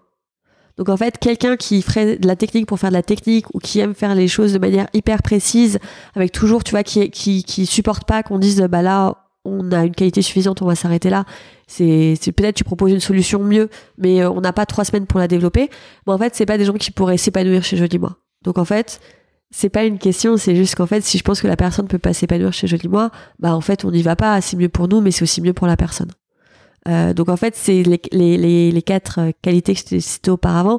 Il faut, les, il faut que les personnes soient alignées là-dessus. Donc en fait, sans parler de la technique, s'il n'y a pas ça, ça se passera pas. Ça, enfin, tu vois, ça, ça ira pas au stade d'après. Après, pour que ça aille au stade d'après, il faut aussi qu'il y ait la technique. Donc là, forcément, on va être moins, euh, moins. En fait, on évalue tout le monde sur le même, sur le même, sur le, on a la même façon. C'est juste qu'on va accepter des notes un peu plus basses en fonction des niveaux, en fait, ou mm. un peu plus hautes. Euh, voilà. Euh, c'est surtout ça. Mais après, on les évalue de manière. Euh, c'est à peu près le même, euh, le, même passage pour tout le monde. Et c'est à peu près les mêmes questions. C'est juste que, voilà, un tech, un tech lead, bon, bah, effectivement, le nombre de fois où il dit je sais pas, ça va être limité comparé à un junior. Mais c'est ok, le junior. Mais par exemple, tu vois, c'est autre chose que je vais apprécier. Quelqu'un qui est capable de me dire je sais pas en entretien. Quelqu'un qui essaie de me trouver un truc toujours pour dire ah oui ça me dit enfin tu vois qu'ils soient pas capables de dire clairement bah j'en sais rien. Euh, pareil tu vois c'est j'aime bien quand les gens sont capables de dire je sais pas. Parce que moi il y a plein de trucs que je sais pas. Et c'est ok. Donc les, les, soft skills et le culture fit c'est indispensable. Et après euh, la technique ça va comparer deux candidats. C'est ça. Et ouais. Et s'il n'y a pas la technique, euh, bah ça se passe pas non plus. mais euh, mais après voilà, après il y a des gens à qui on a dit bah en fait le niveau auquel tu penses que t'es bah est pas le bon pour plus ou moins, hein, ça peut arriver dans les deux sens. Euh, voilà. après, c'est une discussion. Tout, tout est discussion. C'est un échange, mais tu vois, quand on dit la transparence, c'est aussi être transparent avec les candidats et être capable de, tu vois, de le verbaliser et de le dire, euh, bien sûr, euh, de manière bienveillante. Et tu prépares la chose, tu, tu balances pas, non, des, tu vois, la transparence, ça s'accompagne. Euh, mais c'est aussi hyper important qu'on puisse leur expliquer, de prendre le temps, tu vois, de leur expliquer, bah, pourquoi est-ce que ça l'a pas fait chez Jolimois, pourquoi est-ce qu'on pense qu'il fit pas forcément à nos valeurs, et de faire comprendre que chaque boîte a ses valeurs et que c'est pas parce qu'ils pas enfin tu vois c'est pas parce qu'ils correspondent pas aux valeurs de Joli Moi qu'ils vont pas correspondre à une autre valeur d'une d'une autre scale up euh. c'est c'est voilà j'ai deux questions avant la fermeture la première c'est que tu as mentionné euh, release en deux semaines et des rétros. Euh, vous, êtes sur un campement vous n'êtes pas en release fixe? Et c'est quoi vos rituels agiles? C'est ma, question elle est en deux parties mais elle va ensemble tu vois. Le rituel agile bah c'est pareil. Nos rituels agiles ils, sont là avec le temps. Par exemple, moi, le truc que j'ai fait quand je suis arrivée chez Jolie Moi, où j'étais solo dev, hein, j'étais dev toute seule, euh, c'est de mettre en place des sprints. Parce que j'ai des associés qui sont vraiment très riches en idées. euh, sauf que moi, je peux pas tout développer en même temps et on peut pas me changer mes priorités du jour au lendemain. Autrement, par contre, là, je, moi, j'ai pas envie de finir en burn-out. J'aime bien les trucs qui sont au minimum organisés. Euh, donc, tu vois, le premier truc que j'ai dit, c'est pas de problème, on fait ce que tu veux. Par contre, quand on se fixe un périmètre, tu me changes ce que tu veux après et on rediscute. Mais par contre, pendant deux semaines, euh, on, on, définit ce qu'on va faire, on le fait, on, je te le montre et on, et on le lance. Voilà. Donc ça, c'est le premier truc qu'on a mis en place. Deuxième truc qu'on a mis en place, c'est les rétros. Quand on a commencé à être quatre à peu près, je pense. Euh, bah, toujours dans une optique de s'améliorer, de, révéler les, frictions pour pouvoir euh, en parler et travailler dessus. Très important. Au début du Covid, on a mis en place les daily. Euh, on a des daily alors qui sont assez efficaces en termes de temps. le contenu est plus ou moins intéressant. Mais ils permettent de lancer la journée, de faire en sorte que quand même les gens échangent et permet quand même des fois de, remonter des problèmes. En général, le truc c'est que les problèmes, on en parle tout de suite. On en parle tout de suite, on dit tout de suite sur Slack euh, qu'on est bloqué, qu'on a besoin et tout. Donc en fait, cet aspect-là du délit, on l'a très peu parce qu'en fait, quand on est bloqué au bout d'une demi-heure, on lève la main, on demande si quelqu'un est dispo et puis voilà. Euh, voilà. Après, euh, on n'est pas en release fixe, euh, mais il faut quand même qu'on travaille parce qu'aujourd'hui on fait des donc effectivement on relise au fil de l'eau. On a quand même un, sprint qui dure deux semaines. Mhm. Euh, donc on n'est pas en Kanban pur, euh, mais on n'est pas non plus en Scrum pur. Euh, donc voilà, donc on a ces releases. C'est juste qu'aujourd'hui vraiment on publie, euh, enfin on pousse le code quand on en a envie. Sauf qu'on arrive au stade de la boîte où en fait, euh, quand on pousse du code, ben en fait, il faut aussi communiquer avec les utilisateurs. Enfin, si il y a toute une partie de communication, d'organisation euh, sur lesquelles on doit vraiment s'améliorer aujourd'hui, qui est un de nos objectifs, qui est pas un objectif hyper compliqué, donc c'est un objectif qu'on va qu'on va atteindre. Mais tu vois, toute cette notion de aujourd'hui, on sent vraiment les features un peu au fil de l'eau. Euh, là, il va falloir qu'on passe dans une autre phase où en fait on onboard un peu mieux euh, nos collègues qui font de la communication, du marketing pour qu'ils puissent lancer euh, leur push notification, euh, leurs documents. Tu vois, si on modifie une feature, bah, être sûr que les docs des utilisateurs soient bien modifiés en même temps, qu'il n'y ait pas, tu vois, de délai entre les deux où un utilisateur pourrait consulter une doc qui serait pas à jour, par exemple. Voilà. Mais autrement, ça se passe, ça se passe plutôt bien. Et là-dessus encore, on est très pragmatique, c'est-à-dire qu'on on, on, on, ajoute les choses. Là, on va, on a, on a deux postes de PM ouverts. bah, en fait, l'idée, c'est aussi qu'on puisse faire des meilleures démos. Tu vois, aujourd'hui, on fait pas de démos parce qu'on n'a pas beaucoup le temps. L'idée, c'est ce que je disais tout à l'heure, c'est que la qualité, ça vient avec le temps et qu'en fait tu recrutes aussi des gens pour pouvoir prendre en charge une partie de la qualité que t'as pas le temps de faire aujourd'hui et c'est ok. Donc demain, j'espère qu'on aura des super démos avec des ordres du jour euh, bien organisés euh, par des gens qui auront le temps de le faire. Et aujourd'hui, j'ai pas le temps de le faire et c'est ok. Parce que, que euh, j'ai envie de poser une question encore là-dessus, c'est le c'est pas parce que vous avez des tests que vous pourriez que, et, que les développeurs font des tests que vous ne pourriez pas avoir un QA plus tard par exemple. Ah, la QA, c'est, une bonne question. Je pense qu'il y a, y, a plein, de, y a plein de manières de penser différentes. Euh, moi, aujourd'hui, euh, l'équipe de dev, quand je dis qu'elle est autonome, c'est que euh, ils, font, ils font même des tests fonctionnels. Aujourd'hui, c'est eux qui font les tests fonctionnels.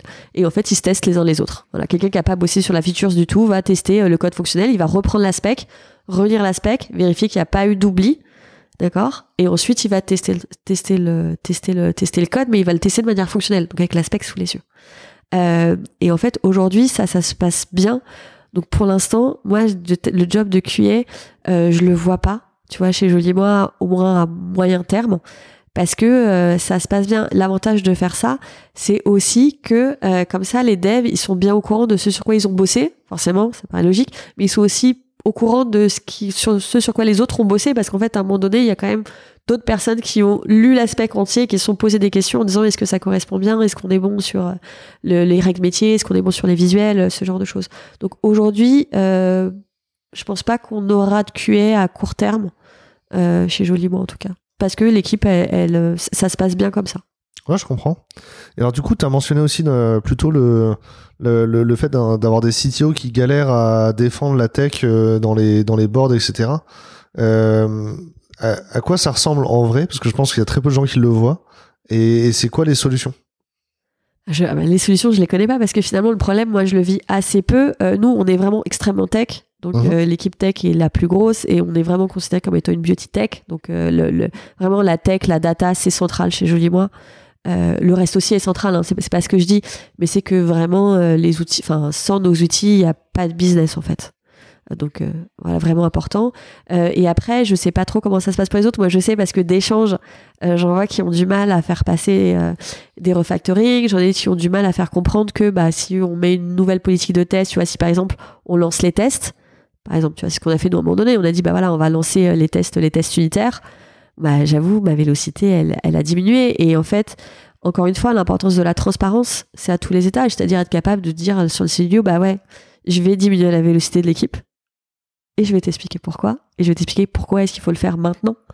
Euh, tu vois, donc en fait, c'est euh, être capable de d'argumenter et d'expliquer et de et de donner la bonne vision. C'est juste qu'il y a des fois où tu vas être dans des structures euh, où tu vas avoir une forte pression permanente. Nous, on n'a pas de pression chez Jolie Moi. On développe, euh, on fait pas d'heures sup. Euh, euh, tu vois, moi, à la tech, on fait nos, on fait nos horaires et on les fait bien.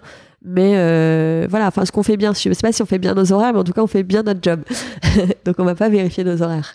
mais c'est vrai que c'est quand même hyper important d'avoir une certaine confiance, d'avoir une certaine transparence et de, moi, pour moi, d'être dans des structures où t'as pas une, pression permanente avec des délais qui soient irréalisables. avant, j'ai bossé en SS2I et euh, des fois, euh, on te demande de faire des trucs en un laps de temps et en fait, avant même de commencer à faire une ligne de code, tu sais déjà que c'est pas jouable en fait. Euh, et oui, faire du code de qualité, faire des refactoring et tout, ça prend beaucoup de temps. Et des fois, tu as des gros refactoring à faire. Et ouais, ça va te prendre deux semaines, ça va te prendre trois semaines.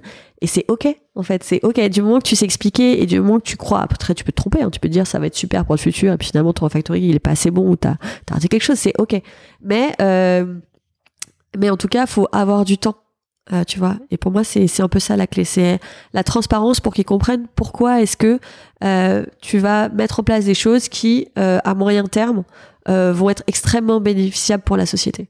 Et si tu sais les chiffrer, c'est pour ça que c'est important de connaître aussi ton business, si tu es capable de les chiffrer, de chiffrer les impacts en temps de réponse, tu vois, ce genre de choses, si tu es capable de mettre des métriques concrètes derrière, c'est après ça, ça, ça passe assez facilement. Mais c'est vrai que nous, on a la chance euh, voilà, d'avoir une tech et un produit qui sont euh, dans la boîte et donc euh, qui sont écoutés et respectés. Et aujourd'hui, résultat, c'est vrai que c'est hyper agréable. Et c'est une ambiance de travail qui est, qui hyper saine. Donc, agréable pour tout le monde. Du coup, est-ce que ça sera peut-être un élément de réponse sur la question de fermeture? Euh, C'est quoi la recette pour être heureux dans la tech, euh, d'après Mathilde? Je sais pas c'est quoi la recette pour être heureux dans la tech. moi je pense que euh, pour le faire moi je pense que le premier point et ce que je vois beaucoup en ce moment, c'est je vais répondre à côté, mais c'est être indulgent avec soi-même. Ouais. tu vois, accepter le droit à l'erreur, mais pour les autres, mais penser aussi à soi et se dire que c'est ok. Et je vois des gens qui s'épuisent en fait. Alors pas chez Joli Moi, mais ailleurs, euh, qui s'épuisent à, acquérir beaucoup de connaissances et tout. Et en fait, juste à un moment donné, repose-toi le week-end. En fait, en fait repose-toi le week-end. Prends du temps pour toi. Euh, fais des roues à aube, voilà, avec des clous torsadés. Euh, mais prends du temps un peu pour toi, pour prendre un peu de recul. Et c'est comme ça, à mon sens, que tu pourras être meilleur. Et, et je pense que le deuxième ingrédient dont j'ai déjà parlé, pour moi, c'est entoure-toi de pairs discute avec les gens, va au contact. Euh, et le troisième, c'est que euh, c'est compliqué de changer une boîte qui n'a pas une valeur avec laquelle on fit. Ouais. Donc en fait, des fois, le changement c'est soi. Et en fait, il faut savoir dire, bah en fait, euh, je suis pas aligné, je me sens pas bien, j'ai trop de pression, je comprends pas où ils vont. Il y a des pratiques managériales qui sont très compliquées. Tu vois, est-ce qu'il y a des boîtes qui ont la culture du blâme, enfin encore. Et, et en fait, ça, bah on est aussi en capacité. Alors, on a de la chance. Euh, je parle pas forcément des gens qui sortent de reconversion ou autres, mais ceux qui sont déjà installés, qui ont déjà un job, on a quand même la chance d'avoir euh, des opportunités et de pouvoir bouger. Et donc, pour moi, il faut savoir aussi bah, se dire que le monde va pas changer, la boîte dans laquelle on est va pas changer, les gens vont pas changer. Oui, bien sûr, tout change, tout le monde change, mais c'est graduel.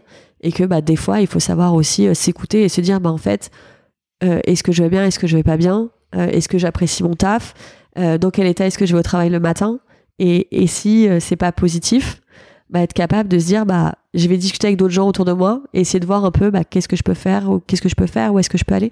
Pour moi, ce serait ça la troisième, la troisième, le troisième ingrédient. Donc être, être indulgent avec soi-même, le réseau pro. Ouais. Et le troisième, comment on le dit en une phrase? Je sais pas. Euh être acteur de son être acteur de son job en fait tu vois être acteur de son de, de change de, de, son de changement du changement c'est c'est être aligné avec sa être aligné avec sa boîte aussi c'est ouais c'est et ne, ne pas hésiter à changer des fois ce sera mieux des fois ce sera moins bien moi je vois j'ai fait plein de choix de carrière où des fois je sais pas, je sais pas quand euh, la boîte américaine est venue me parler, c'était une boîte américaine, j'avais trois ans d'expérience ou quatre ans d'expérience, j'étais pas hyper expérimentée. Euh, c'était un truc, euh, c'était du cash distribué je connaissais pas le cash. Euh, distribuer, ça m'intéressait beaucoup, donc je m'étais déjà formée, mais j'avais jamais bossé sur ces sujets-là. Ils avaient des choses que je connaissais, donc je savais qu'ils étaient venus me chercher pour mes compétences. Mais si tu veux, ils étaient aux États-Unis, moi j'étais en France, je parlais pas bien anglais. Et je me suis juste dit, bah, ok, bah en fait, est-ce que, est-ce que ça a l'air cool? Ouais, ça a l'air méga cool. Qu'est-ce que je risque? Bah au pire ça se passe pas je retrouve je retourne je retrouve un autre job en fait c'est pas on a cette chance là aujourd'hui moi je l'ai fait et c'était super cool euh, et je regrette pas. Et il y a plein de choses que j'ai fait, c'est comme quand j'ai lancé ma boîte, tu vois, je me suis dit bon bah est-ce que je prends des risques? Oui. Qu'est-ce qui se passe si j'y arrive pas? Bah c'est pas grave, je peux retrouver un job. Alors des fois, oui, ça va, on va retrouver des choses qui sont moins bien. Des fois, on va trouver des choses qui sont mieux. Mais en tout cas, si tu te challenges pas, si tu changes pas, bah c'est sûr que ça va pas, tu vas pas avoir beaucoup d'impact. Ok, c'est c'est avoir l'audace de chercher l'environnement où on est bien. C'est ça. Et, même en interne, d'être capable de dire quand ça va pas, de créer son job. On, est, on a vraiment des possibilités de créer notre job aussi, tu vois. De savoir si on veut plus faire de la data, de l'infra, de l'ops et tout. Être capable, tu vois, de se mettre euh, dans des bonnes directions. Et si on n'y arrive pas, bah, le deuxième argument, euh, le deuxième ingrédient, euh, la communauté, est là aussi pour, pour aider. Super cool. Bah, merci beaucoup, Mathilde. Et de rien, merci, Damien. Ça marche. Euh... Si vous avez écouté le podcast jusqu'au bout, super, super, merci beaucoup. Euh, on se retrouve éventuellement sur Discord pour discuter euh, entre nous, mais n'hésitez pas à mettre des commentaires sur YouTube. Euh, je demanderai à Mathilde d'y répondre si, si elle ne les voit pas rapidement, je, je la relancerai. et pensez à répondre à l'enquête. il reste encore quelques semaines ou quelques mois pour contribuer à l'enquête et ajouter votre témoignage. Et après, on fermera cette, cette partie reportage enquête pour commencer à répondre. Est-ce que c'est cool? Merci beaucoup et passez une bonne journée.